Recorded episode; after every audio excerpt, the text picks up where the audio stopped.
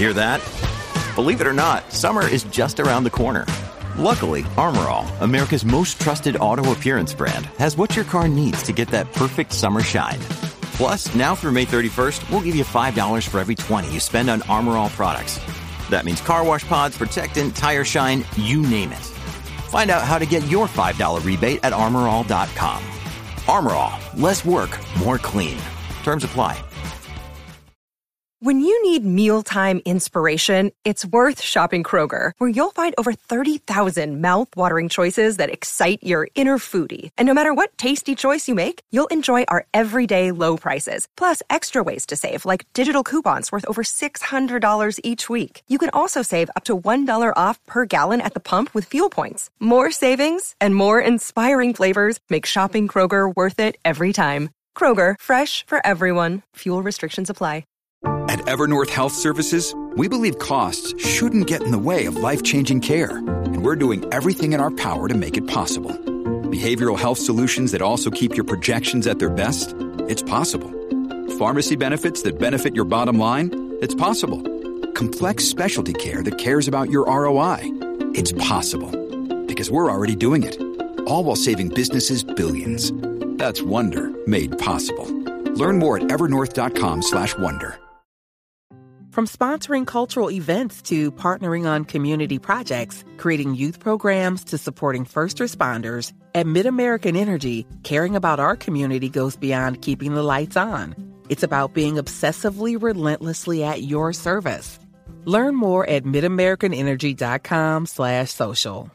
Si te gusta escuchar podcast, Audible te va a encantar. Es la plataforma de podcast y audiolibros de Amazon, con miles y miles de contenidos en español para escuchar. Añaden títulos nuevos todas las semanas, tanto clásicos como estrenos esperados, desde Patria, de Fernando Aramburu, hasta Quitania, de Eva García Sound de Urturi, El último premio Planeta, la saga completa de Harry Potter narrada por Leonor Watling, las novelas de Sherlock Holmes leídas por José Coronado. Y también tiene un montón de podcasts exclusivos que no puedes encontrar en ningún otro sitio, de temáticas muy diferentes, mucho contenido infantil, como por ejemplo El desván de Miliki, de la mano de Emilio Aragón. Solo cuesta 9,99 euros al mes y tienes un mes de prueba gratuita o tres meses si ya eres miembro de Amazon Prime. Y por cierto, además de escucharlo con las aplicaciones en el móvil, está totalmente integrado en Amazon Alexa. Entra ahora mismo en audible.es y date de alta con la prueba gratuita.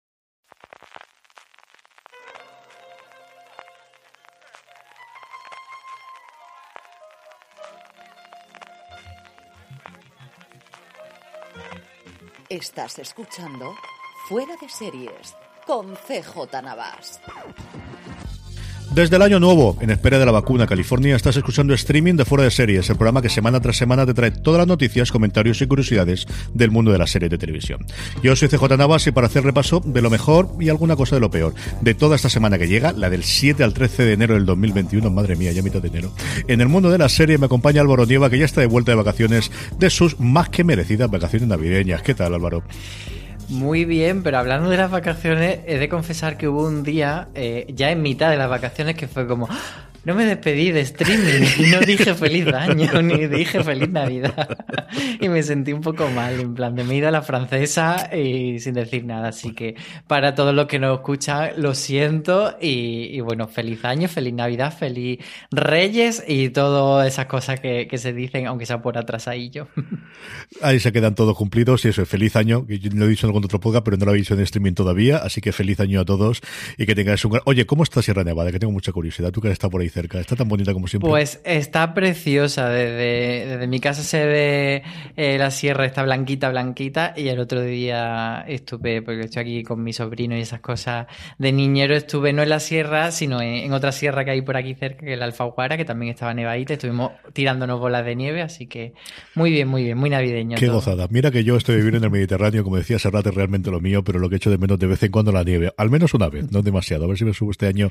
Sí que es verdad que una cosa que es una una vez al año cuando va a la nieve, pero sí que cuando vas eh, es mono. Y sobre todo por las crías, porque yo creo que lo, recordarán muy pequeñito la, la, última vez que las llevamos y ahora con todo, hoy cuando estamos grabando se anuncian nuevas restricciones aquí en la Comunidad Valenciana, que mira que siempre se habían librado en la época del confinamiento más duro en, en otoño y el principio de invierno, pero parece que está la cosa complicada y no sé si vamos a poder llegar al COI o a Castalla, que es donde nos solemos subir a la nieve. En fin, circunstancias de este 2021 que se sigue pareciendo tremendamente al 2020. Vamos ya con lo nuestro, vamos a tener como siempre todos los estrenos de la semana, vamos a tener esos temas que comentamos, los Power Rankings, los primeros del año, comentando ya eh, cuáles son las series más vistas por todos nuestros oyentes, acabaremos con vuestras preguntas, pero como solemos hacer siempre, las críticas de la semana, las últimas críticas que hemos colgado en foradeseries.com y empezamos con el estreno de primeros de año de Filming, Honor, no confundáis con Your Honor, la serie de Showtime disponible en Movistar Plus, esta se llama simplemente Honor y Aloña nos ha hablado de ella diciendo que es una miniserie notable para una historia que debes conocer. Son solo dos episodios de 45 minutos, así que es una ficción que se ve muy rapidito y ella la recomienda bastante encarecidamente. Eh, honor aquí hace referencia a los crímenes de honor, que son esos crímenes en los que pues, se mata a alguien cercano, normalmente suele ser en el seno de la familia, pero también en una comunidad religiosa, etcétera, y, se le asesina eh, por, por, esto, por el honor, por, eh, por un comportamiento sexual, una relación sentimental que está fuera de la norma, incluso por vestirse de forma inapropiada, etcétera. Y aquí nos lleva un caso británico que, es un caso real y que llevó a cabo la investigación una, persona, una, policía que se llamaba Caroline Good, que ella misma ha colaborado con, quien escribe el guion, que es Winnet Hatch, y, entre las dos han escrito esta serie eh, que por tanto, está muy basada en ese caso real que, tuvo lugar e, en, Reino Unido y, que mm, sí que eh, dice Aloña que al final la única pega que le saca es que es muy blancocéntrica, dice ella, en el sentido de que eh, al final, como es muy poco metraje, se centra mucho en la figura de Caroline como investigadora pero no indaga tanto eh, en la comunidad eh, musulmana en la que tiene lugar el crimen y sobre todo en la víctima que dice ella sí que sería interesante que nos diesen más pinceladitas de, ella, pero aún así pues eso que es una, una serie, un drama criminal muy recomendable. Y de alegría en alegría, porque madre mía de mi alma, de verdad que de comedias tenemos a primeros de año. La siguiente que tenemos, Alberto Naún García hablaba sobre ellas, Valley of Tears, ya lo comentó en algún momento, a su crítica la ha llamado Heroísmo, Horror y Afectos en Valley of Tears.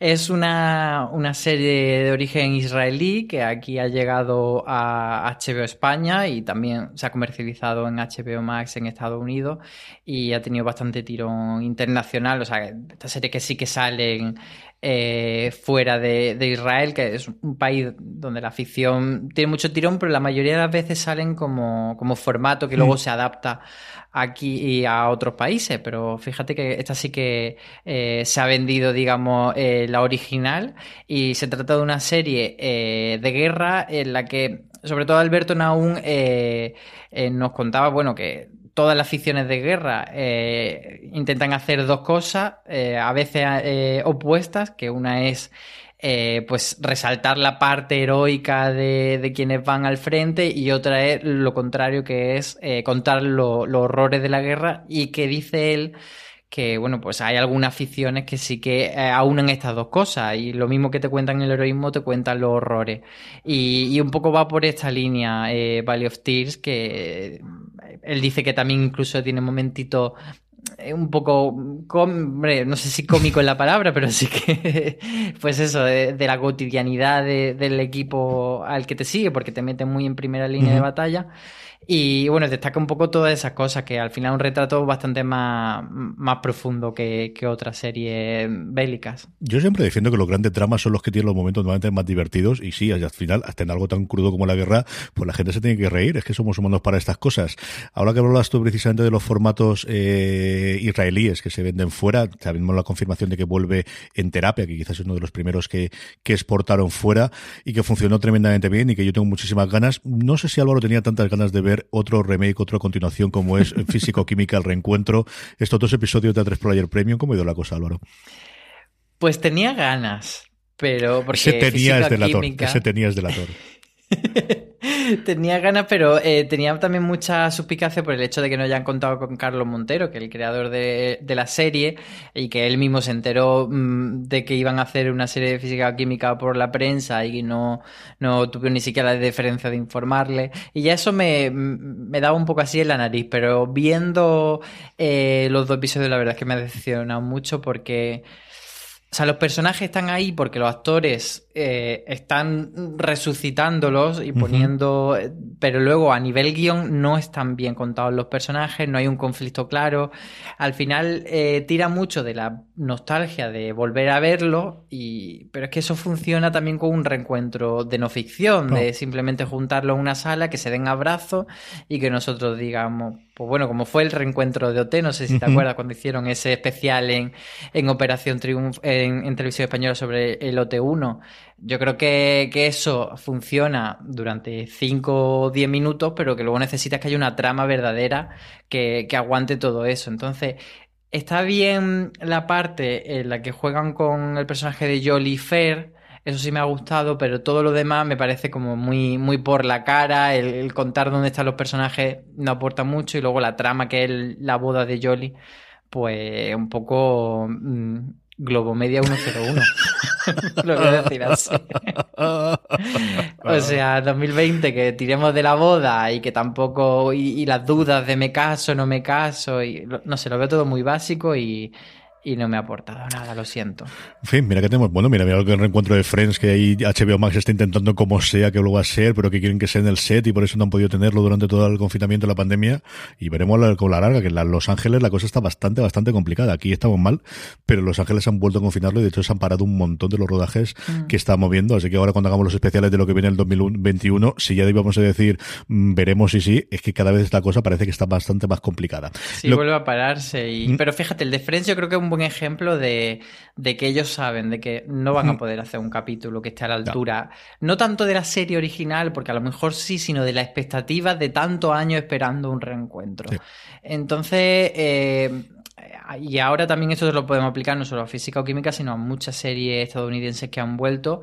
Volver es difícil y es muy, muy, eh, muy tentador decir, venga, vamos a rescatar esta marca y lo estamos viendo con, también con Disney Plus que está haciendo series de todas las marcas que tiene.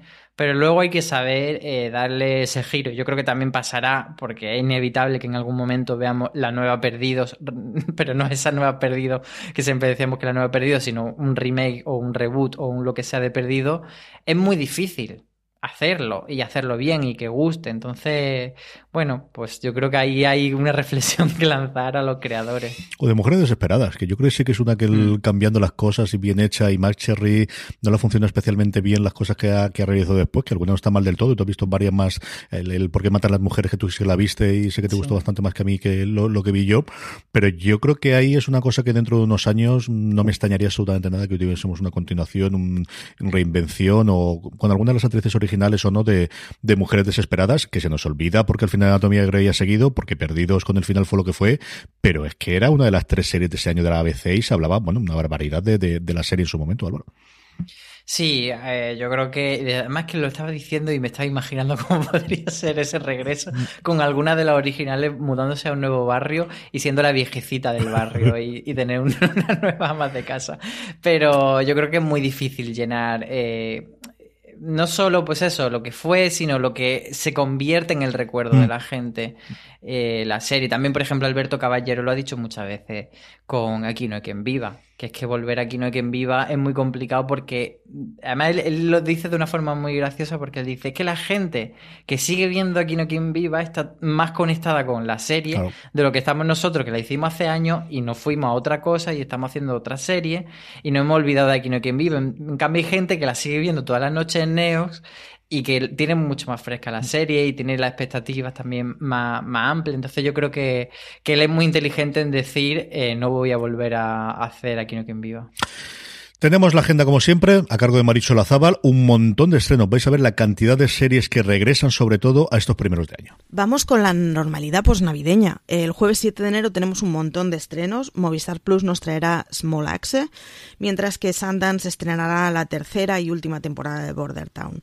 Por su parte, Sci-Fi traerá también la tercera temporada de Winona Earp y Fox la segunda de FBI Most Wanted, de esas procedimentales con las que yo acabé cayendo la temporada pasada y que posiblemente volveré a caer. El viernes 8 de enero Apple nos trae por fin, sí, la segunda temporada de Dickinson, que pasó desapercibida porque fue una de esas estrenadas en el arranque de, de Apple el año pasado, pero que recomiendo encarecidamente eh, mientras que Amazon Prime Video nos trae la segunda parte de la decimosegunda temporada de la que se avecina en este estreno que han decidido hacer primero por plataforma. Netflix traerá la segunda temporada de Memorias de Idún, mm, la controvertida Memorias de Idún, y también el estreno de Lupin, o al menos de su primera parte, de la primera parte de la, de la primera temporada, de los cinco primeros episodios. Una serie de ladrones emulando al clásico Arsenio Lupin, que está bastante bien. El From sponsoring cultural events to partnering on community projects, creating youth programs to supporting first responders, at MidAmerican Energy, caring about our community goes beyond keeping the lights on.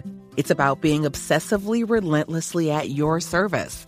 Learn more at midamericanenergy.com slash social. Woodhouse Nissan offers a variety of SUVs and crossovers to fit your lifestyle. Whether you're looking for an SUV with high towing capability or a crossover with all-wheel drive, you can expect a variety of safety features, plenty of seating, ample cargo space, and innovative design to tackle virtually any adventure. Explore the Nissan lineup of SUVs and crossovers featuring Rogue, Rogue Sport, Kicks, Murano, Pathfinder, and Armada. Visit one of our two Nissan locations or shop online at woodhouse.com. Domingo 10 de enero, Calle 13 nos traerá la tercera temporada de Inspector Marlowe y con eso cerraremos la semana. El lunes 11 de enero viene la tercera temporada de American Gods, la tan cacareada en la primera temporada de American Gods, ahí sigue mientras que Paramount Network nos traerá Los Misterios de Murdoch, una serie que va ya en su quinta temporada. El martes 12 de enero, Filmin trae, por fin, Nobel, para que la podamos ver todos, uno de los seriones de los últimos años, así que muy recomendada encarecidamente. Calle 13 traerá la tercera temporada de Baltasar y Fox Life la quinta de Bull, que así a lo tonto a lo tonto lleva cinco temporadas. Y acabamos la semana, o lo que nos corresponde a nosotros la semana para locutar, con el miércoles 13 que vendrá la tercera temporada de Rookie, una serie que trae TNT y que parece ser que está en buena forma.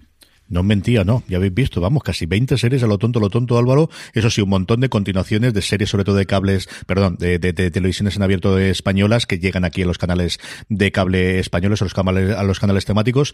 De todo esto de aquí, ¿qué es lo que más te apetece? Pues fíjate que son muchas, pero no hay tantas que me mm. llamen la atención esta semana. Eh, quizá porque hay, como tú dices, muchas nuevas temporadas de algunas series que no sigo y otras novedades que a lo mejor no me han llamado tanto la atención.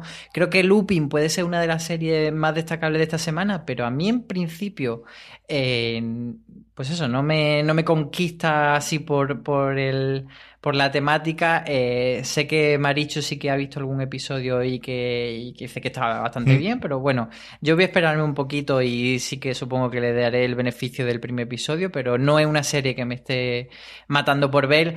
Sí que sería, yo creo, Small Access, esa serie de Movistar, esa serie, no serie, películas, episodios, no lo sabemos, de Steve McQueen sobre el racismo, que creo que que puede ser bastante interesante y no solo eso, sino que eh, los medios americanos están fijando mucho en ella y, no solo los medios televisivos, sino que está ahí un poco en, la gente que sigue, digamos, las carreras de los Oscar, etcétera.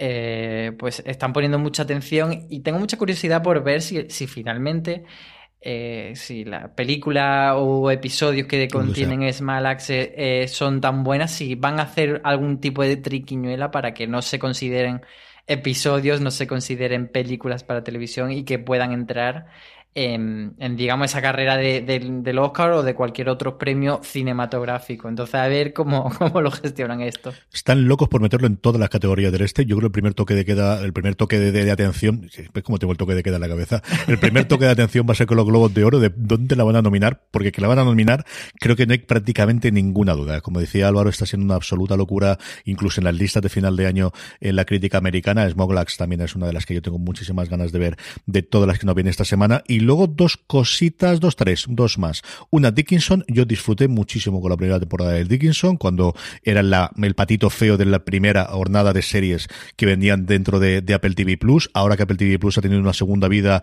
en las comedias, especialmente después de Ted Lasso, yo creo que se va a sumar mucha gente. A mí me parece una serie deliciosa. Es una serie en la que entras o no entras, porque al final está reinventando una serie de época con mucho tono, tono actuar, tanto en los diálogos como en la forma de vestir, como en la actuación, como en, en la banda sonora. A mí, o me pilló en un momento navideño exactamente que la vi con mi hija, que hubo momentos que tenía que quitarle. De hecho, el otro día, porque ha salido ya los anuncios de, ¿te acuerdas que no la vimos? Que no lo... Ya, ya, hija, es que no es una serie para ti. Ya, pero yo la vi, yo sí, ya, ya. Si tu padre hace malas cosas, si no hace falta que se lo recuerdes, y creo que la veré con ellas ahora que se nos ha terminado Hilda, que tengo que hablar de Hilda contigo, seriamente. ¿La has visto? ¿La has terminado la segunda temporada ya? No, la estoy dosificando mucho, mucho, mucho. Voy eh, un poco más de la mitad de la temporada, pero la estoy dosificando porque es que me gusta mucho y quiero ir poco a poco. Cuando la terminas, hacemos un especial sobre la segunda temporada. No sé si un review o exactamente qué un razones para ver, pero algo hacemos sobre ella.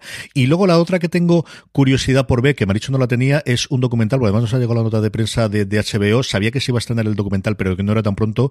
Y es un documental en dos partes, así que bueno, serie, pues dentro de un orden, pero vamos, se llama Tiger, sobre la vida de Tiger Woods, y es que estoy muy de documental de deporte durante todo este invierno, sobre todo la época de Navidad Estado viendo bastante documental deportivo, he estado viendo bastante cosas sobre todo el 30 for 30 que en su momento hizo SPN y la figura de Tiger, mm, no sé hasta qué punto se van a meter en toda la mm, tormentosa dos o tres años que tuvo él después del divorcio y todo lo que se ocurrió y, su vuelta o si va a acabar antes de, su vuelta gloriosa hace dos años con el Masters, pero al final el golf es un deporte que a mí me gusta mucho. Creo que los documentales de golf son de los que más eh, te da para conocer el personaje porque hay que estar muy sonado para dedicarse a estas cosas y tenerlo muy claro. Y tengo curiosidad por ver esta de aquí. Y luego en mi casa de rookie, que va a ser una religión. Yo te digo, yo cuando se vuelve el TNT, esa se va a mi casa sí o sí, que a mi mujer le absolutamente le encanta volver a ver a Filion ahí haciendo de, de, cuarentón, eh, que si de repente se mete en la policía y que resuelve todos los problemas. Así que de rookie será una que se verá así, pero lo demás, yo creo Dickinson, Smolax y también eh, Tiger, que es como se llama el documental de HBO que estrenan el 11, el lunes 11 de enero. Temas, pues hemos tenido una barbaridad de listas, como no cabría otra forma, a finales de año con el 2020. Empezamos, por ejemplo, con series de animación que se ocupó, como no, Antonio e. Rivera. Y además el Antonio nos ayuda mucho a, alcanzar esa parcelita que a otros se nos escapa muchas veces, que la animación. Y, es verdad que, es una asignatura pendiente para muchos, pero bueno, él está ahí para cubrir y lo que hacía era hacer un repaso de lo que había sido el año, no solo de las que más le habían gustado, sino un poco eh, tener una fotografía general de 2020 en este terreno, entonces destacaba varios títulos que yo creo que es interesante leer, no solo por, por el análisis que hace, sino bueno, pues para ir también eh, recogiendo títulos que a lo mejor no hemos visto durante el año y que podrían ser interesantes, desde prima la Samurai Jack y uno que para él es muy interesante que es eh, el hundimiento. Eh, el hundimiento de Japón, perdón. Mm. Se llama El hundimiento de Japón 2020, que es una serie que él además ha incluido entre, las mejores de, 2020. Y, luego también él hace una, reflexión de a raíz de, de, Midnight Gospel, que también es una de las que más le ha gustado a él en este año, que es una serie de animación del creador de Hora de Aventuras, pero que va por otros lugares, que fue muy comentada en su momento por esa mezcla que hacía de podcasting con cosas oníricas y tal. Entonces, él hablaba de la serie de, media sonrisa, de cómo la animación, bueno, pues ya no está en ese punto de ser más esa comedieta ligera, sino de profundizar un poco más hacia casi la filosofía. Y, aportar otras cosas, otras exploraciones. Y luego también un poco en, en este hilo, luego él publicó esta semana, ¿Mm? eh, eh, un- dentro de su columna de cuatro trazos, pues habló de una, de una serie que se, se llama Guía Headspace para la meditación, que en realidad eh, podría ser una serie o no podría ser una serie, porque es casi como un cursillo de meditación. Y, y hablaba un poco, pues eso, de cómo también de, de- de cómo la animación sirve para contar muchas otras cosas que, pues eso, en este caso no sabemos si está en esa línea de... Él, él lo hablaba también de la magufada o de Total. la filosofía o de qué. Yo tengo curiosidad por. Me la ha recomendado Netflix un par de veces, me la ha tirado a la, la pantalla de- de- a la cara de tienes que ver esto, tienes que ver esto. No sé, como el algoritmo me Te conoce. estresado, Sí, ¿no? sí, el algoritmo me conoce mucho mejor que yo. Y, y, hombre, alguna cosa yo he leído en su momento, hace de estos arranques que tienes tú así, de, de- de- un momento dado, eh, extraños que me da a mí de, de New Age y de volver a reencontrarme con mí mismo y encontrar el Zen y estas cosas. Alguna vez he tenido algo de, de meditación, de lo cual me queda solamente una rutina que sí que hago de vez en cuando, eh, antes de, alguna cosa gorda, cosas por el estilo, para relajarme. Y es cierto que al final lo he aprendido de un libro y me sirve de vez en cuando para tenerla. Tengo curiosidad, no sé si la veré con, en algún momento durante esta semana, aprovechando alguno de los festivos que todavía nos quedan, pero, pero la veré. Bea Martínez se encargó, se encargó pues de la otra parte, ¿no? de la parte triste en algunos casos, digna en otros casos y agradecida en algunos otros, sobre todo las peores series, de cancelaciones y finales, 72 sacó y había muchas más, ¿eh? que esto ha sido después un bombardeo continuo de esta es sí, esta no, esta no, en, sobre todo en redes sociales, especialmente en Twitter, 72 series se sacó Bea Martínez, cuyas cancelaciones o finales se han anunciado en el 2020.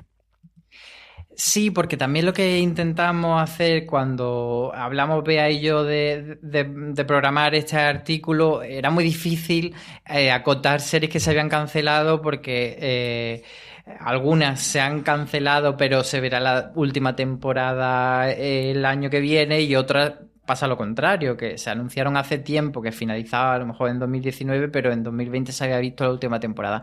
Entonces la acotación que se hizo fue series cuyas cancelaciones o finales se habían anunciado en este 2020, es decir, eh, un ejemplo puede ser The Walking Dead, que se anunció que acabaría, pero que todavía le queda un, un rato de cola, o de Expanse, que se anunció que sería la última temporada, la sexta, si no me equivoco, pero que bueno, que ahora se Que todavía falta para sí. la quinta y falta otra. Entonces, un poco esa fue la acotación que hicimos y ahí pues desde cancelaciones abruptas eh, de series que no funcionaron eh, y, eso, y series que todavía le quedan un ratito. Entonces, bueno, para saber qué se va a acabar o qué se ha acabado, pues es un buen repaso y, y ya cada uno que valore, pues no sé si el cristal oscuro eh, la va a echar mucho de menos después de una una única temporada o si Kidding fue una serie fallida, pues ese tipo de, de valoraciones ya lo dejamos para, para cada uno. Mira que lo que vi, yo de Kiddy me gustó muchísimo y es cierto que al final, sobre todo la segunda temporada, pasó absolutamente sin pena ni gloria. Y es que ya no se cancelan series como antes. Antes solamente tenías dos o cositas en dos o tres cositas en cable, pero sobre todo en abierto en Estados Unidos, cuando la cancelaban lo dejaban clarísimo, no tenías ninguna duda, se retiraba de parrilla y ahora pueden quedar ahí en el limbo años y años y años y no se sabe absolutamente nada de ellas. De lo que sí sabemos es que cada día tenemos más adaptaciones, sea de videojuegos, sea de cómic o especialmente de novelas, y a eso se dedicó Aloña Ferrarrechi, a sacar cinco series que tenían una adaptación que se distanciaba mucho de la novela que adaptaban, en algunos casos incluso por el propio autor, eh, Álvaro. Y de hecho fue un artículo que nació un poco de, la conversación eh, con Aloña dentro de, de la cadena de podcast, porque estuvimos hablando de- del desorden que dejas, y ella hizo un artículo específico del desorden que deja, y entonces a raíz de eso, bueno, le vino la idea de que no era la única ficción que, que al pasar a la pantalla había hecho bastantes cambios respecto al libro original. Entonces ella, pues eso, armó un artículo con eh, otros títulos, en este caso son Normal People, Defending Jacob, Little Fires Everywhere, Territorio Lovecraft y The Undoing. Eh, bueno, entonces no vamos a entrar aquí en el podcast a contar en qué cambia porque sí que podríamos incurrir en spoiler, así que quien quiera saber estos títulos en qué han cambiado en su salto televisivo, pues puede buscarlo en fueradeseries.com. Sí, y en algunos casos es adelante, pero Territorio Lovecraft, que es de, de las de las cinco que ella comenta, la que yo he leído, es que son cambios, pero fundamentales, de los personajes principales, en algunos casos del peso que tienen, en algunos casos inventados algunos de los personajes principales, y en otros el, el tipo de, de personaje absoluta y totalmente. Es que no tiene absolutamente nada que ver el personaje, algunos de los personajes principales que se encuentran en la novela con lo que después hemos visto en la pantalla. Y, bueno, pues eh, el proceso de adaptación, que al final sirve para eso, ¿no? El que no tengamos realmente la traslación literal dentro de lo que puede ser el audiovisual, sino que aproveches eso para sacar los mejores que pueda ser y las virtudes que tiene el medio después audiovisual. Eh, otra cosa que también sacar las virtudes es The Crown y ya hemos visto la cuarta temporada, pero sabemos que hay una quinta, sabemos además que hay una sexta y también Aloña en este caso se dedicó a saber qué es lo que sabíamos sobre la quinta temporada de The Crown. Sí, Aloña se ha hecho una cobertura de The Crown exhaustiva de toda eh, de toda la cuarta temporada y ya una vez finalizada pues todo el eh, digamos todo ese gran análisis de la cuarta temporada hemos dado unas primeras pinceladas sobre la quinta de la que bueno el, el principal cambio es que hay una renovación del elenco como ya pasó anteriormente y en este caso Olivia Colman dará el testigo a Imelda Staunton y también tenemos a, nuestro gorrión supremo de, Juego de Tronos, a Jonathan Price, que va a ser el príncipe de Edimburgo.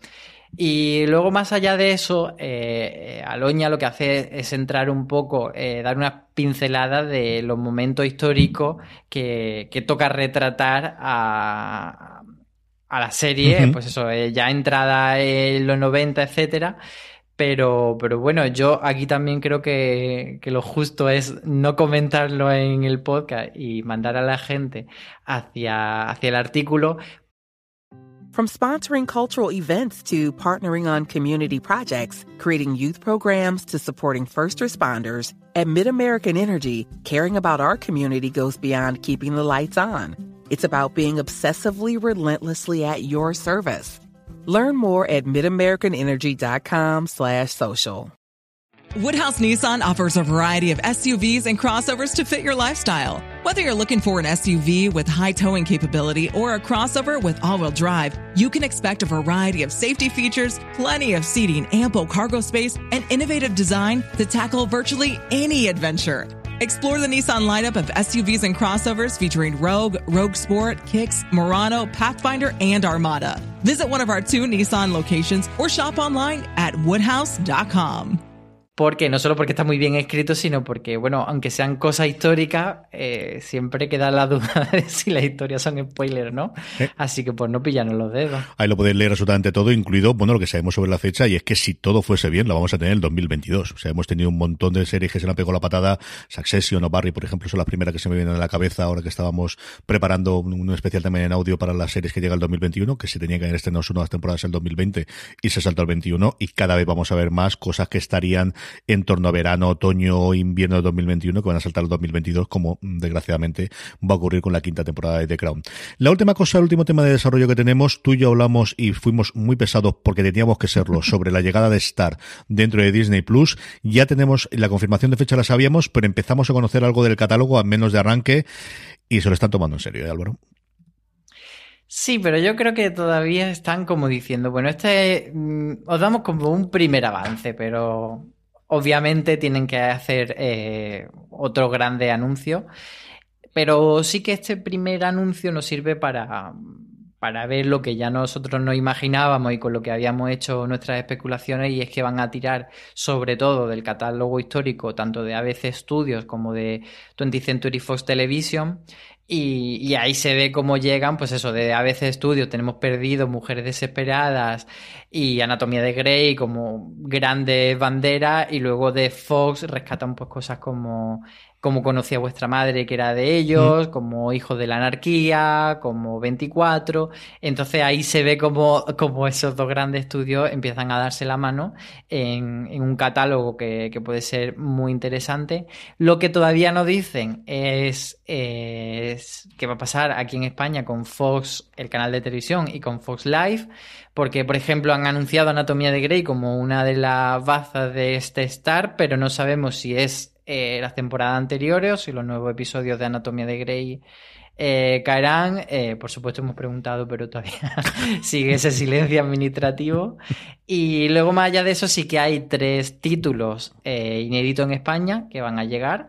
El primero de ellos es Love Victor, esa secuela de Love Simon que nació para Disney Plus, pero que dijeron luego, bueno, una serie de adolescentes gay, mejor la ponemos en Hulu, no vaya a ser que la gente se nos cabren lo cual dice mucho de Disney Plus. Y luego eh, que es esa última serie de Marvel que se hizo fuera del gran plan eh, de Disney Plus y que se quedó en Hulu creo recordar que con una sola temporada. Una única. Una, cerrada, despedida y cierre, la última que hizo Marvel Televisión antes de, de ser totalmente cerrada y pasar las riendas todas a, a Feige para todas las cosas audiovisuales.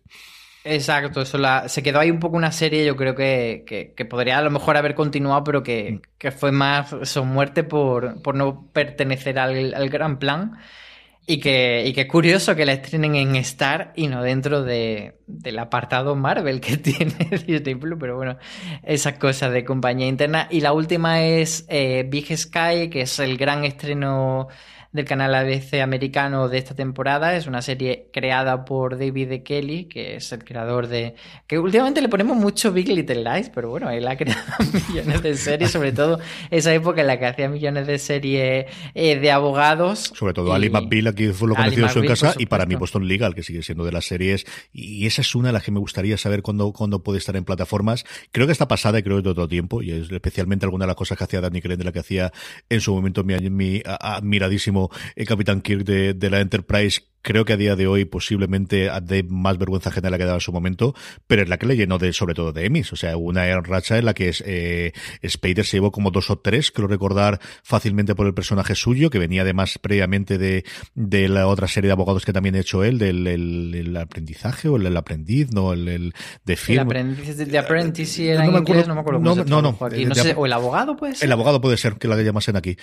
De una de esas, que era el, el Alan Shore, que lo habían cogido de las últimas temporadas y ese buen lo llevaron a Boston Legal igual como dos o tres Emmys más posteriormente. Y está justo en el momento ahí intermedio después de, de la ley de Los Ángeles, especialmente después del ala oeste, fue la que tomó el premio en el, relevo de alguna forma del ala oeste en los semis de drama antes de que llegase ya toda la cabalgata de los premios para HBO y posteriormente para las plataformas.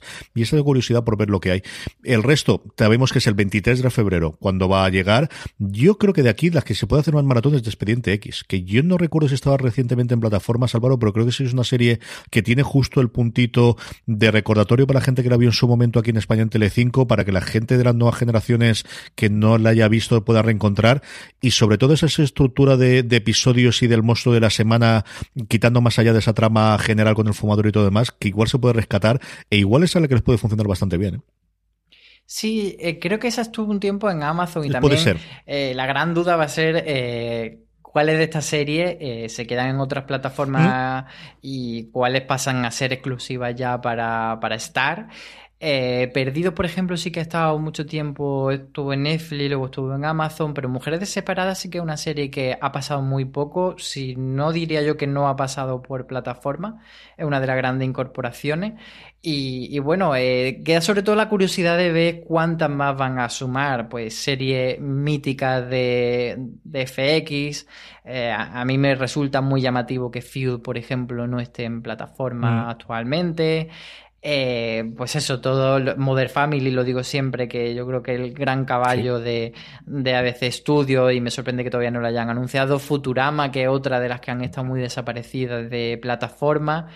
Yo creo que queda todavía esa segunda remesa de título de decir, oye, que pensabais que teníamos solo estas 5 o 6 series nostálgicas. Mm, sujétame el cubata. Sí, ahí es ver exactamente cómo está la licencia, como dice Álvaro, cuánto van a compartir, porque lo que tienen pinta es que a partir de ahora todo lo que hasta ahora se estrenaba en Hulu, que se repartían fundamentalmente HBO, llegaba después alguna también al film y de Star Play se estaba quedando alguna, pero todos los estrenos eh, que tengan gordos de Hulu, es decir, la nueva serie de Aliens, por ejemplo, Aliens junto con el, La Jungla X3, quizás a nivel de películas las, las que más nombre tienen de las que llegan, aunque no han confirmado cuáles son de la saga Alien las que llegan a estar porque también van a tener películas. Pero sí que parece que, este es el, lo mismo que ocurrió en su momento cuando desembarcó HBO España aquí. De, al final cortamos la relación con Movistar Plus, lo que teníamos confirmado como Juego de Tronos pues sigue adelante, pero todo lo demás, todo lo nuevo va directamente a HBO España. Yo creo que eso ha tenido toda la pinta internacionalmente de ocurrir con las series que en Estados Unidos. Mira, y en, eso que estás comentando me viene también una cosa reciente a la mente que es que el día 1 de enero cortaron el cable de Friends en, plataformas como Netflix y Amazon y sí en HBO España, pero todavía no nos quieren decir mm, mm. ¿Qué pasa con Friends? o sea, si, si es una cosa circunstancial que ha salido del catálogo de Friends, como ha pasado otras veces que salen y entran, o si realmente va a ser una serie que esté eh, exclusivamente solo en HBO España barra próximamente HBO más, que tiene toda la pinta, pero bueno, que todavía no nos quieren decir. Tiene toda la pinta de que al final lo que se puedan quedar y, puedan liquidar los acuerdos o los contratos o venzan, se lo están quedando todas. Yo creo que ahí vamos a tener dos o tres años de mío, mío, mío en plan Gollum, de solamente mío, y en tres, dos, tres años, dependiendo de cómo vaya la, la pandemia por un lado y los resultados por otro, empezarán a ver de, oye, igual era mejor vender las cosas a Netflix, que se acababan más pasta, nos costaba menos problema y al final funcionábamos todos mejor. ¿eh? Sí, yo creo que irán viendo un poco con su algoritmo, su estadística, pues eso, esta serie no funciona muy bien, vamos a quedárnosla para nosotros sola. Esta que tampoco funciona tan bien, pues bueno, le vamos a sacar unos cuatro duros a otra plataforma y le damos unos cuantos pases. Yo creo que va a ser un poco ese juego. Vamos con los Power Rankings, vamos ya con las series más vistas por todos vosotros, oyentes, espectadores y lectores de fuera de series, unos Power Rankings que hacemos semanalmente con vuestras votaciones. Os invitamos a que nos digáis las tres series que más os han gustado de la semana eh, pasada y con eso hacemos el Power Rankings, unos Power Rankings que colgamos siempre fuera de series.com, pero como siempre os digo, la forma más sencilla de que no se os olvide responderla, de que al final son 15 segundos, pero hay que acordarse de hacerla, es que os unáis a nuestro grupo de Telegram, telegram.me barra fuera de series, ahí encontráis a más de 1400 personas que forman parte de nuestro grupo hablando diariamente de series y además cuando colgamos el Power Rankings os avisamos para que, como os decía, en 15 segunditos nos pongáis las tres series que más os han gustado. Unos Power Rankings que debutamos con una nueva entrada, The Wilds, la serie, pues eso, eh, encabezada por Aloña y por eh, y por Marichu, que hicieron razones para ver y luego un review también sobre la serie Amazon Prime Video. Cierra nuestro Power Rankings con el puesto número 10. Yo he de decir que en estas vacaciones me he sumado a The Wise y estoy contentísimo con ella. Verá que no es una serie maravillosa, pero muy, muy disfrutable. Así que me alegro de que haya mm, cogido un empuje y haya vuelto. Sabía que te harían caer, sabía que te iban a hacer caer. En el 9, La Materia Oscura, que, ya ha concluido eh, la emisión de su segunda temporada, pero bueno, se mantiene todavía en el ranking, bajando dos puestos, eso sí. Los mismos dos que se deja la serie que ocupa el puesto número 8, El desorden que deja de Netflix. Ya hemos hablado, ya hemos hablado bastante, Álvaro y yo, de ella. Por fin la he terminado yo de ver, que ya me iba tocando terminarla. Yo la he disfrutado muchísimo, tanto como por en mi top 10 de, de, series. Y dije de sí, es que la más reciente y por eso la tengo en la memoria. Yo me lo he pasado muy bien, me ha parecido con alguna cosita, con alguna cosita del final, con lo que tú quieras, pero he disfrutado muchísimo el desorden que dejas, la serie que ocupa el puesto número 8 de nuestro Power Rankings. En el 7 tenemos Vikingos, que es una serie que sabíamos que iba a entrar desde luego en nuestro Power Ranking y, que llega, bueno, bajita, pero bueno, iremos viendo si se va sumando más gente a ella. Sí, además con ese estreno que van a tener de toda la temporada, debido a que en Estados Unidos se va a estrenar de golpe y han decidido, pues yo creo con cierto buen criterio, ¿no? De que si ya están disponibles todos los episodios, vamos a ponerlos aquí también por parte de TNT, pues a ver si eso le va a hacer que, que esté menos tiempo del que normalmente estaba siempre Vikingos, que es una serie que se ve muchísimo en nuestro país. En el 6, los Bridgerton, la primera serie de ese contrato multimillonario de Sonda Rhimes para Netflix, baja un puesto y se queda en el puesto número 6, Los Bridgerton. Yo he de decir que no me ha conquistado ah. demasiado Sonda con esta y parece que se ha quedado como un poco ahí, ahí, ahí. En el 5, en otra entrada de la semana, una serie muy, muy, muy querida por nuestros oyentes es Cobra Kai, que tiene su tercera temporada en Netflix. Y que ha tenido ese efecto Netflix de incorporar a dos temporadas y es estreno de la tercera y confirmada ya para una cuarta. En el puesto número 4, mantienes con respecto a la semana pasada 30 monedas, la serie de las de la Iglesia para HBO España, que cierra, pues eso, eh, un sexto episodio. Todas las críticas, como siempre, las tenéis de todos los episodios a cargo de Juan Galonce en fuera de series.com. Veremos a ver la siguiente semana si 30 monedas consigue subir, porque parece que, le cuesta llegar está al podio. gustando, pero no llega arriba. Sí, sí, sí. En el 3 está de Mandalorian, que también ha terminado ya su segunda temporada, pero bueno, sigue siendo una de las más vistas por nuestro oyente. Eso sí, bajando un puesto esta semana. Si no lo habéis visto, tenéis mono de Mandalorian, no es lo mismo, pero un poco de metadona siempre ayuda. Ved el documental que hay de la segunda temporada. A diferencia de la primera, el documental se llama Galería Disney dos puntos de Mandalorian. en eh, la primera temporada hicieron mm, episodios de 30 minutos aproximadamente de distintos aspectos. En la segunda temporada han decidido hacer un documental making of global de en torno a hora y 20, que yo vi con mi hermano, además eh, aprovechando las fiestas navideñas. Está muy, muy, muy, muy bien. En el 2, sube un puesto en el podio que tenemos total de ciencia ficción de Expanse, la serie de Amazon Prime Video, que ha estrenado nueva temporada. Sabemos que nos queda una más y que está funcionando tremendamente bien. Este eh, emisión semanal de episodios de Expanse ocupa el puesto número 2 de nuestro Y en el número uno vuelve a estar eh, Star Trek Discovery para tu alegría CJ eh, y completa pues eso, este trío galáctico que tenemos aquí coronándonos de naves espaciales y de... y de Aventurinchis. Nos queda solamente un episodio para, para, terminar la temporada. Yo me lo está pasando tremendamente bien con ella, el último con sus momentos, pero tuvo unas escenas y además no le esperaba absolutamente nada. Lo podréis escuchar como siempre. Os invito a que os suscribáis a aquellos que estáis viendo Star Trek Discovery, a Universo Star Trek, el programa de fuera de series donde hablamos Dani Simón, Jorge Navas y un servidor todas las semanas. Analizamos y comentamos cada uno de los episodios. Lo encontréis en vuestro reproductor de podcast o también en nuestro canal de YouTube, en youtube.com barra fuera de series y los podéis ver. A mí el penúltimo episodio me gustó muchísimo. Todo lo que el antepenúltimo tira que va, llevamos un par de así que no sabía cómo hacerlo. Me gustó mucho y me gusta que me a preguntar sobre Star de Discovery. Con esto enganchamos directamente con las preguntas de los oyentes, Álvaro, porque eh, tenemos eh, la primera que nos hace es Álvaro Venegas, que nos pregunta si habrá temporada cuarta de Star Trek Discovery. Y sí, sí que la hay, está confirmada. El asunto es cuando ruedan. De hecho, cuando se estrenaba la tercera temporada, no recuerdo si el día antes o el día después de la tercera temporada, salió Soneca Martin Green confirmando que habría cuarta temporada, que iban a empezar a rodar enseguida, pero con la situación de los rodajes como está, no sé si habrán eh, podido seguir o qué es lo que ocurrirá con todo esto, Álvaro. Sí, se sabe desde octubre que, la serie está renovada, pero, pero bueno, tenemos que esperar a ver cómo avanzan todos los rodajes, porque como tú decías antes, la cosa está bastante regular ahora en Estados Unidos, se están parando muchísimos rodajes de serie y, y, queda ver, pues eso, si será un año lo que esperaremos entre temporada y temporada, como suele ser lo habitual, si será más o o cuánto. Yo sí que quería aprovechar esta, esta pregunta para, como además a ti a mí nos gusta mucho hacer cábala, hacer hipótesis, eh, no tanto del calendario de Star Trek Discovery, sino cuánto crees que puede durar eh, Star Trek Discovery. ¿Cuánto aguanta la trama si ves que la serie está como ya acercándose a su final lógico o que puede aguantar 10 temporadas? Yo creo que lo lógico es que aguantase 7. 7 es el número mágico, quitando la serie clásica, evidentemente la de animación, que durante mucho tiempo estuvo fuera de canon y que ahora la han vuelto a medio incorporar dentro del canon. De hecho, la, la, la tienes en StarTrek.com en el, el, portal origen, en el portal oficial también comenta alguna cosa de esas, y sobre todo Enterprise, que fue el último proyecto fallido. Las tres series que la mantuvieron durante los 80 y los 90, que fue la nueva generación, Espacio Profundo 9 y Voyager, llegaron las siete temporadas, que era lo que habitualmente se hacían los contratos en los canales en abierto y en este caso en sindicación en Estados Unidos, y por eso se mantuvieron esas siete temporadas, y yo creo que se queda como un número más o menos mágico de esta llegado a su curso.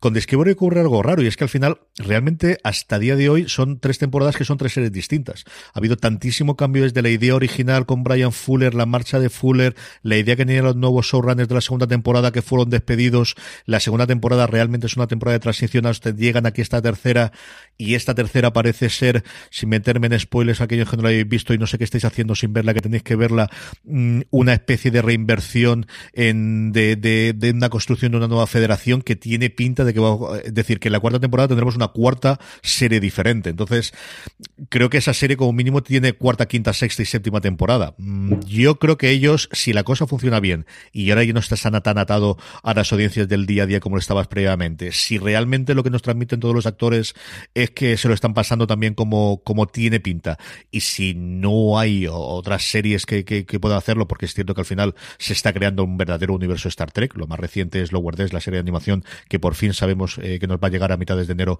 aquí a través de Amazon. Yo, si tuviese que decir un número, diría siete temporadas, por lo que te digo, porque yo creo que para los Trekkies ese número siete de temporadas los pone en el mismo nivel que las series que durante tanto tiempo mantuvieron la llama, la llama encendida. Luego a lo mejor puede hacer una, una película o algo similar, pero yo, desde luego que tiene mesa para rato, sí. Ya te digo, yo mínimo para dos temporadas, seguro, porque es que además se ha reinventado todas las santas temporadas, Álvaro. Y yo creo que también depende mucho de cómo vayan asentándose el resto de productos de Star Trek Discovery, o sea, de Star Trek, de la franquicia televisiva que hay ahora, porque eh, sí que creo que con este tipo de franquicia hace falta que haya una nave nodriza, pues como en Walking Dead está esa serie principal y luego ya todos los spin-offs eh, de alrededor. Entonces, si Picard al final consigue asentarse o si aparece otra nueva versión de Star Trek que cuando concluya Discovery pueda ser como la principal, yo creo que sí que puede ser un poco ese, ese formato. Lo está haciendo Discovery, ¿eh? Lo tonto, lo tonto, hay dos spin-offs que salen de Discovery. La que tenemos de sobre la sección 31 con el personaje de Giorgio eh, sale de un personaje de Discovery y luego la segunda temporada que nos volvió a traer al Capital Pike y a un Spock eh, jovencito va a tener Strange New Worlds, que es la nuevo spin-off. Es decir, que al final, como mínimo, hay dos spin-off directamente que están saliendo de mm. Discovery. Picar es cierto que viene del original, pero hay alguna cosa de relación y, yo no me extrañaría absolutamente nada que el de cara a la cuarta temporada también lo utilizasen para hacer, en esta temporada, por ejemplo, hay un episodio doble que realmente es un backdoor pilot para la nueva serie de George. O sea, te cuenta exactamente de, y por esta circunstancia vamos a poder hacer después una serie con este personaje que tanto te gusta. O sea, está total y absolutamente pensado para ello. Yo creo que sí que ese estandarte que comentabas tú de ser la, el ancla de todos los años vuelves a tener esta y luego ya veremos con los demás si se quedan en miniseries, si tenemos dos temporadas, tres temporadas. Picar, por ejemplo, yo no la veo para siete temporadas. Ya no solamente por la cuestión de edad de Sir Patrick Stewart, sino porque creo que tiene la, puedo ver, por lo que he visto la primera, dos, tres temporadas, cuatro lo sumo. Creo que Discovery que al final vuelve a ser el Star Trek de siempre, de aventurillas de una nave en la que cada episodio ocurre algo, eso sí, como es una serie moderna con un arco eh, narrado de, de fondo, de horizonte de fondo, yo creo que está perfectamente podría ir a las 7. Más preguntas que nos hacen Diego Torres, nos dice DC o Marvel o manga y anime, ¿con cuál te quedas? Es una pregunta muy difícil, sobre todo porque no, me siento nada capacitado para, para, contestarla, porque ni soy muy de DC y Marvel, ni soy de muy de manga y anime, entonces creo que lo, justo es que, como no soy ni siquiera espectador medio de, de estos universos, eh, que me quede callado y te rebote la, la pregunta. Esta es muy fácil, DC y Marvel. Y dentro de estas dos, yo siempre he sido de Marvel. Pero es cierto que, por ejemplo, de cómic leo muchísimo más de C en el sentido amplio. O sea, yo, mm, al final, si tuviese que darme con una parte de, cómic que siempre me gustó fue la línea Vértigo en su momento y alguna de las cosas que está sacando inspirado en lo que fue la línea Vértigo está metiendo dentro del mundo de los sueños de Gaiman o los Batman. Es decir, yo al final leo mucho más cómic de Batman, por ejemplo, que de cualquier otra serie de Marvel, incluidos los mutantes, que mira me gustado en su momento. Pero de, joven, realmente esos. A mí el manga y el anime me pilló mayor. Yo creo que si el, boom del anime, del anime menos. Si es cierto que anime yo veía muchísimo de crío porque eran las series que nos podían aquí en TV3 o en Canal Nuevo en su momento. Y manga, es cierto que yo he tenido muy buenas experiencias con mangas que he leído muy pocos. Yo recuerdo con Akira y especialmente con 20 Century Boys, que yo creo que 20 Century Boys es el último mm, serie de cómic coleccionable en papel que yo haya comprado en mi vida. Que a partir de ahí yo siempre los compro en Comixology o en Amazon o posteriormente TPB, pero de, esperar y de ir a Ateneo, que es la tienda de referencia siempre de Alicante, de, de si ha salido un nuevo número para comprarlo, es la último cómic en general que yo recuerdo fue Tentu Century Boys. Pero al final, DC o Marvel, dentro de esas dos con Marvel, pero con la salvedad de que en cómic leo a día de hoy muchísimo más cómic de DC que de Marvel con diferencia. Fernando Casas Novas nos pregunta cuáles son los mejores actores del 2020. Por poner una pregunta facilita, Álvaro. Pues muy complicado porque la verdad es que hay interpretaciones muy muy grandes. Yo así voy a decir lo primero que se me viene a la cabeza. Eh, de la serie española, desde luego el, elenco de Veneno. Mm. Eh, de Patria, Elena Irueta y Loreto Mouleón, y bueno, Anne Gavarain también, eh, Vicky Luengo por Antidisturbios, pues serían como los primeros que me vienen, pero también, por ejemplo, eh, de, de, la serie La Unidad había un, elenco bastante bueno, muy bien ensamblado, en el que quizás no destacaba nadie sobre los demás, pero que todos estaban muy bien.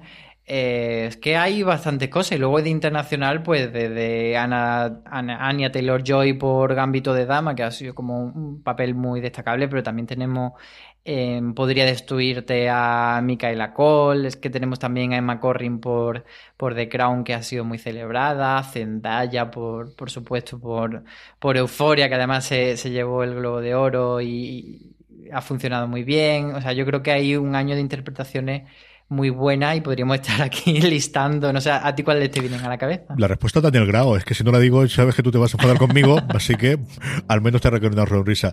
Yo estoy contigo. Yo no sé por qué estaba pensando en Devs, y mira que porque es una serie que me gustó mucho y porque al final siempre te quedas con la cosa de Garland y la cosa del, del, imaginario y de toda la parte visual, pero es que me gustó mucho cómo interpretaba todo el mundo y cómo salía todo el mundo ahí. Y luego la nombraré porque es una de mis pendientes, si no hacen más pegadas, mezcal botes, Better Call Saul, todo lo que he oído son absolutas maravillas. Y esa sí que solamente es de oídas, ¿eh? de que la tengo.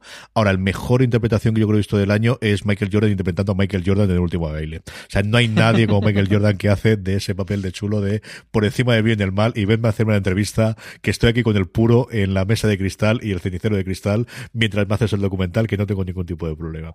Hay un montón. Tengo mucha curiosidad por ver qué van a nominar este año los Globos de Oro. Muchísima. Mira que es una Mira, cosa hay que... una que me ha venido a la mente. Hit, Carmen Arrufat. Sí. Así como descubrimiento de, de gente joven. Y- que al final siempre nos vienen a la mente los grandes, grandes y yo creo que también hay Y que en gente ahí. joven tenemos un par de, es decir, porque a, a Piper ya lo conocíamos previamente, pero los dos jóvenes que tenemos en el desorden que dejan me gustó muchísimo los dos. Y no recuerdo el Mm, nombre ni tanto de él cierto. como de ella, pero especialmente del Es Isabel Garrido y Roque Ruiz. Roque me ha encantado. Ese momento en el que tiene cuando lee la carta que le está escribiendo a, a la profesora y que me, me fascinó. De verdad que me gustó muchísimo. Me gustó muchísimo él. Me gustó mucho. Creo que es un tío con muchísima proyección. A ver si tiene suerte con algún papel. Y, pero me gustó mucho, mucho, mucho. De verdad que me pareció un tío espectacular como hace un personaje eh, complicado y uf, eh, durillo de, de- de cómo lo pasa. La última pregunta que tenemos es de Juan David Machado que nos dice, ¿creéis que en series como Race by Wolves, Snowpiercer, La Valla, etcétera, con el concepto de distopía por delante, tienen algo que nos conectan con esos mundos porque la realidad supera la ficción?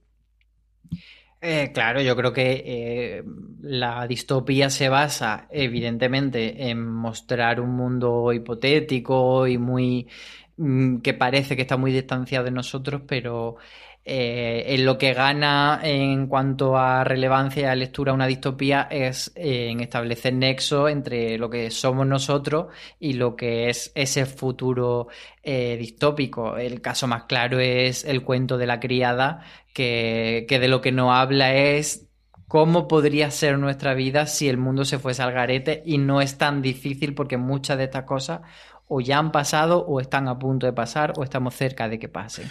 Entonces yo creo que un poco es eso, eh, la conexión entre, entre aquí y allí.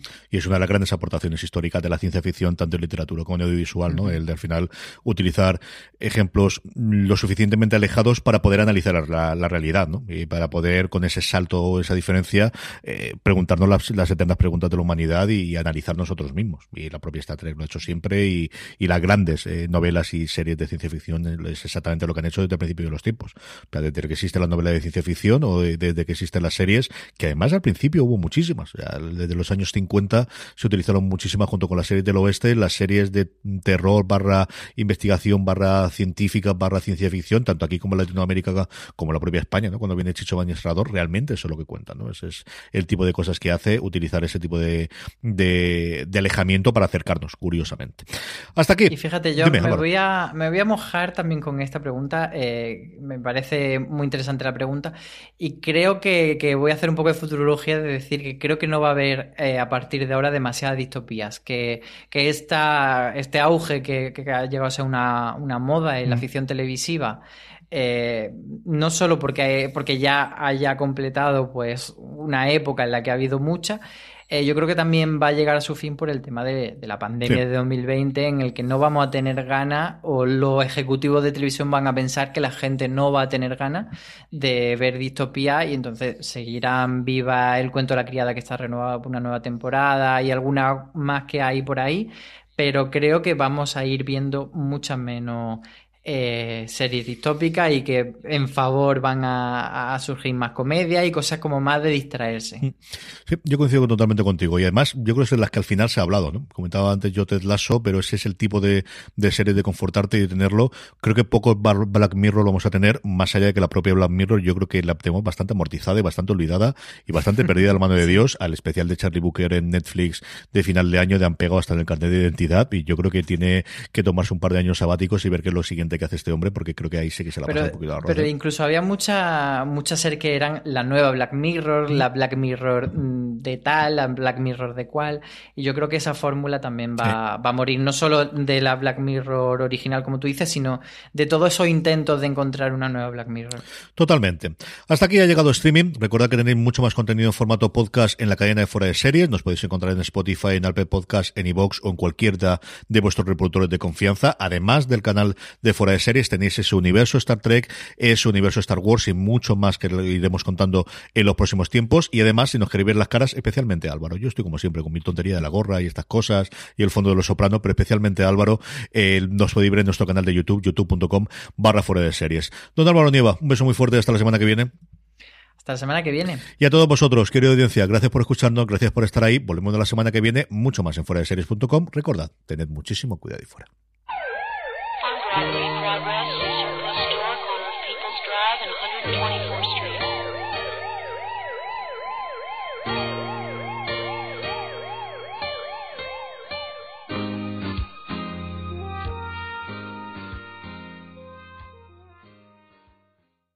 Woodhouse Nissan offers a variety of SUVs and crossovers to fit your lifestyle. Whether you're looking for an SUV with high towing capability or a crossover with all wheel drive, you can expect a variety of safety features, plenty of seating, ample cargo space, and innovative design to tackle virtually any adventure. Explore the Nissan lineup of SUVs and crossovers featuring Rogue, Rogue Sport, Kicks, Murano, Pathfinder, and Armada. Visit one of our two Nissan locations or shop online at woodhouse.com.